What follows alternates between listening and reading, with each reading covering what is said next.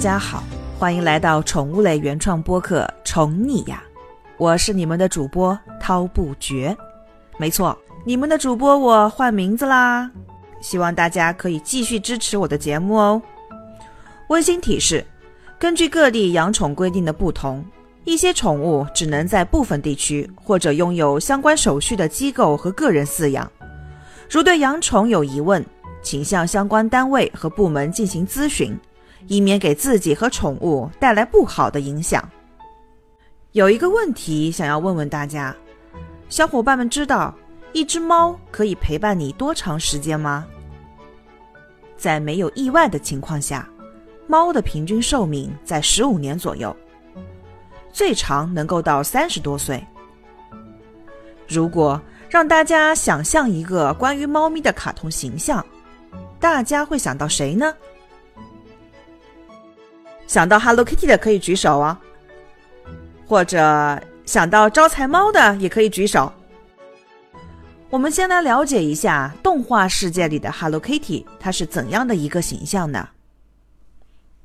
有那么一只小猫，没有嘴巴，脸蛋圆圆的，左耳上扎着一个蝴蝶结，还有一节小尾巴。它的名字就叫凯蒂猫，中文名叫凯蒂猫。英文名叫 Kitty White，Hello Kitty 呢是她的昵称。她是一个可爱的小女孩，一个漂亮的小女生。生日是一九七四年十一月一日，星座是天蝎座，和原创作者是一样的。血型是 A 型，出生地是英国伦敦，身高是五个苹果高，体重是三个苹果重。温柔热心，调皮可爱。喜欢交朋友，全身上下充满可爱气息的 Kitty，最有吸引力的地方是左耳上戴着红色蝴蝶结，还有一个圆圆的小尾巴。哇哦，是不是觉得 Hello Kitty 特别可爱？我想，任何一位小可爱在自己的童年时期都拥有过一件带有 Hello Kitty 图案的物件吧？文具、发夹、衣服、贴纸。其实呢，当时日本的三丽鸥公司预定推出一款小钱包，上面的图案希望能设计出一个崭新的人物。而 Kitty 的第一代设计师清水柚子在设计之初想到小孩子喜欢的动物，不外乎小熊、小狗和小猫而已。由于前两者早已推出过，因此他便决定采用最喜欢的猫咪了。因此，这只系上红色蝴蝶结的小白猫。便出现在钱包上。当时信太郎并不是很喜欢它，但是不可思议的是，这只小猫却一发不可收拾地流行了起来。还有第二个卡通猫的形象，就是招财猫。日本从江户时代起，养猫的风气开始流行。在日本人的意识中，认为猫形态可爱、聪明贤惠，兼有少许狡猾，富有神秘感，有通灵之力。此外，猫还能守护粮食不遭鼠害，所以以猫作为原型的传说也逐渐流传开来。在养猫之气风行的同时，关于猫的传说又进一步有了各种牵强附会的说法。神话中的猫被赋予了不可思议的能力，逐渐演化成为了守钱和赚钱的化身。招财猫的形象也从而被勾勒出来。成为了日本民间讨吉祥平安的信物。招财猫一说起源于一千多年前的中国，另外一说则起源于日本，是日本传统文化中常见的猫形偶像摆设，被视为一种招财招福的吉祥物，其历史可以追溯到四百多年前的江户。招财猫通常采用陶瓷制作，一般为白色。形态为其中一手高举至头顶，做出向人招来的手势。一般招财猫举左手表示招福，举右手则寓意招财。两只手同时举起，就代表财和福一起到来的意思。此外，招财猫胸前挂着的精灵，也有开运、招财、招福、缘起之意。不同颜色的招财猫代表了主人不同的愿望。表达了人类亘古不变的对幸福、美好、好运的希冀。说了这么多，结果我要告诉大家，其实今天的大主角就是这两个卡通猫的原型——日本短尾猫。其实，作为日本卡哇伊文化的典型符号，Hello Kitty 这个卡通形象风靡了全球。但是，你是否知道，这个小猫的原型就是在日本最为常见的猫咪品种——日本短尾猫呢？这个活泼、通人性的家伙，已经在日本生活了几百年的时间。二十世纪六十年代，第一批这种超凡魅力的罕见猫种被输送往美国。该品种的现代繁育从此开始。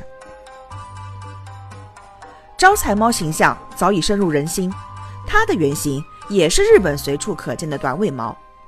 当今日本招财猫分为不同的流派，如吉原、北海道、爱知县和越后屋等。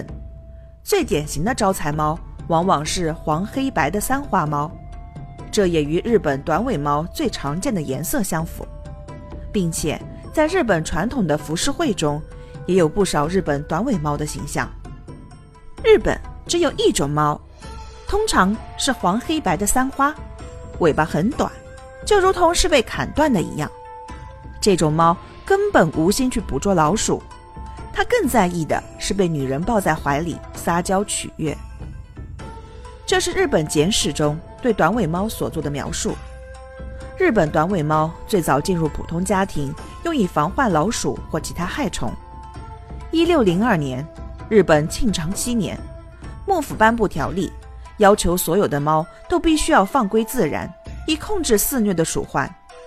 这次奉旨流浪事件，让日本本土猫的活动范围大大拓展。短尾猫有两种标准体型，第一种是短毛的，短毛的短尾猫呢是绒球短尾。第二种短尾猫是长毛的，它是艺书里的长毛短尾。日本短尾猫体重范围在二点五到四千克，包含很多种毛色，包括玳瑁色、双色和斑纹。日本短尾猫的耳距宽，耳朵大而警觉，中等长度的丝滑短背毛，是以白色为主，短而弯曲的尾巴，绒球尾尖处背毛较长。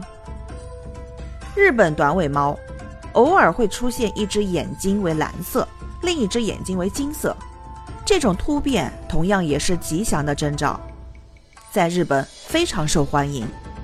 假如幼猫表现出了这种特性，那么价格会大大增加。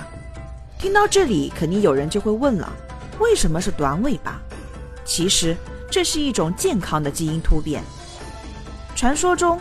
一只长尾猫在睡觉中尾巴着火，慌乱中它到处奔跑，使火势蔓延了整个京都。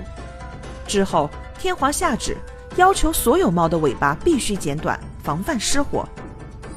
实际上，科学的研究证明，日本短尾猫的短尾巴是隐性基因造成的体型突变。